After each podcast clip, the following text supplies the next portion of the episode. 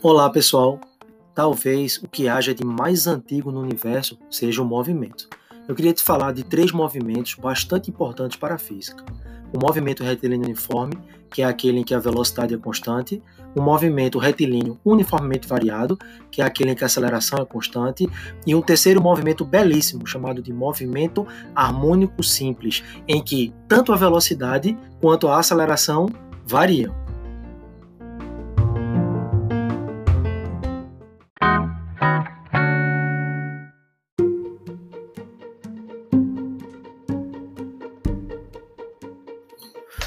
Existem basicamente dois tipos de movimento harmônico simples. Tem o movimento harmônico simples linear e o movimento harmônico simples angular. Vamos focar aqui no movimento harmônico simples linear, que é aquele movimento feito numa trajetória retilínea, tá bom? Então daí você já tira uma coisa: um movimento circular não pode ser um movimento harmônico simples já que eu estou estudando movimento harmônico simples linear, que é feito numa trajetória retilínea. Beleza. Além disso, o movimento harmônico simples tem duas características importantes. Ele é oscilatório e periódico. O que é isso? Bem, o movimento ele é dito oscilatório quando ele faz movimentos de vai e vem de ida e de volta, subida e descida, direita e esquerda, ou seja, o seu sentido de movimento é regularmente mudado. Beleza?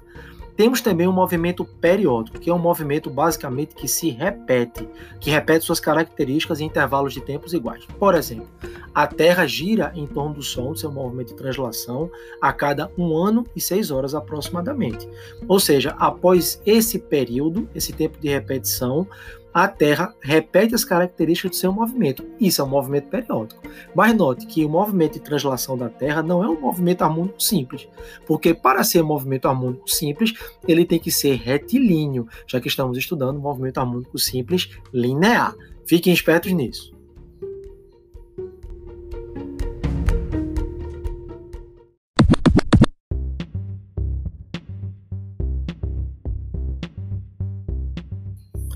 Além de oscilatório, periódico e retilíneo, o movimento harmônico simples linear ele é regido por uma força resultante do tipo elástica.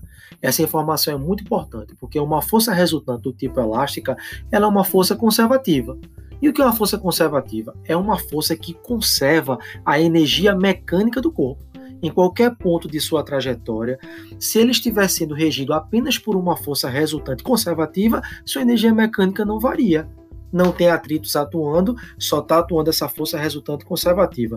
Basicamente, na natureza, existem três tipos de forças conservativas.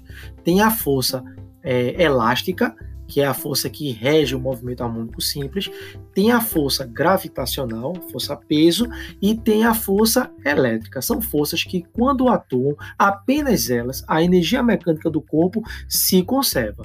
Isso é uma característica do movimento harmônico simples linear, já que ele é regido por uma força resultante do tipo elástica. Outra coisa importante, essa força resultante do tipo elástica, ela é uma força que é diretamente proporcional à distância do objeto à origem do movimento harmônico harmônico simples linear. Ou seja, quanto mais longe ele está da origem, maior é essa força que atua nele para fazer ele voltar. Não é um movimento de ida e volta? Quanto mais longe, maior é essa força para restaurar o movimento de ida e volta do movimento harmônico simples. Isso também é uma outra característica do movimento harmônico simples linear. É regido por uma força resultante do tipo elástica que conserva energia mecânica e é diretamente proporcional à distância em relação relação à origem do movimento harmônico simples linear para restaurar seus movimentos de ida e volta. Isso é importantíssimo. Temos basicamente três exemplos de movimento harmônico simples linear. Temos o pêndulo simples para ângulos com a vertical é, menores que 10 graus. Temos o sistema massa-mola, que é um bloquinho sendo puxado e empurrado por uma mola. E temos também a sombra do movimento circular uniforme. É mais ou menos assim. Imagine uma roda gigante girando no mesmo ritmo. Isso, é um movimento, isso representa um movimento circular uniforme. E a sombra dela no chão fica indo e voltando, mantendo uma oscilação periódica, né, sem atrito, regida por uma força do tipo elástica. Então, essa sombra representa um movimento harmônico simples, a sombra do movimento circular uniforme. Isso é lindo, né?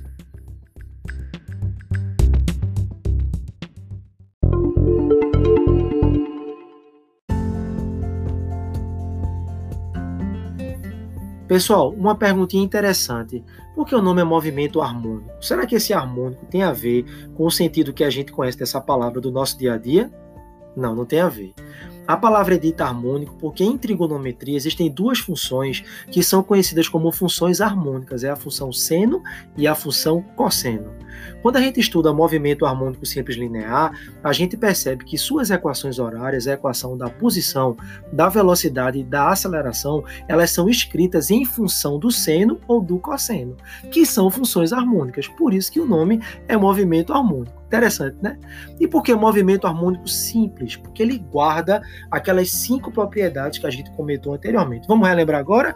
O movimento harmônico simples linear, ele é do tipo oscilatório, é do tipo periódico, ele é do tipo é, retilíneo, ele é regido por uma força resultante do tipo elástica, que está sempre restaurando o movimento de ida e volta, que é diretamente proporcional à distância é, do corpo que está em movimento harmônico simples em relação à origem, e é um movimento em que a velocidade e a aceleração variam em função do seno ou do cosseno.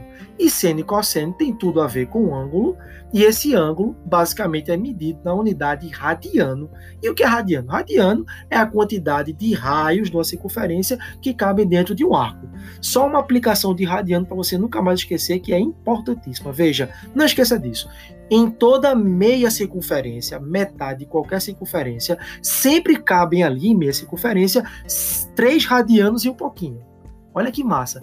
Esse pouquinho é aproximadamente 0,14. Então, em meia circunferência, cabem 3 radianos e um pouquinho. Só que a gente sabe que em meia circunferência o ângulo é de quantos graus? 180. Então, 180 graus é a mesma coisa que 3 radianos e um pouquinho, ou seja, 3,14, 15, 3 pontinhos radianos. Olha que interessante. Sabe o que é 3,14, 15, 3 pontinhos? É um número irracional que a gente chama de pi. Então, por isso que eu digo que π radianos é a mesma coisa que 180 graus. Nunca esqueça disso. Sacou que lógica linda? É, a matemática é linda, a física é linda. Espero ter te ajudado.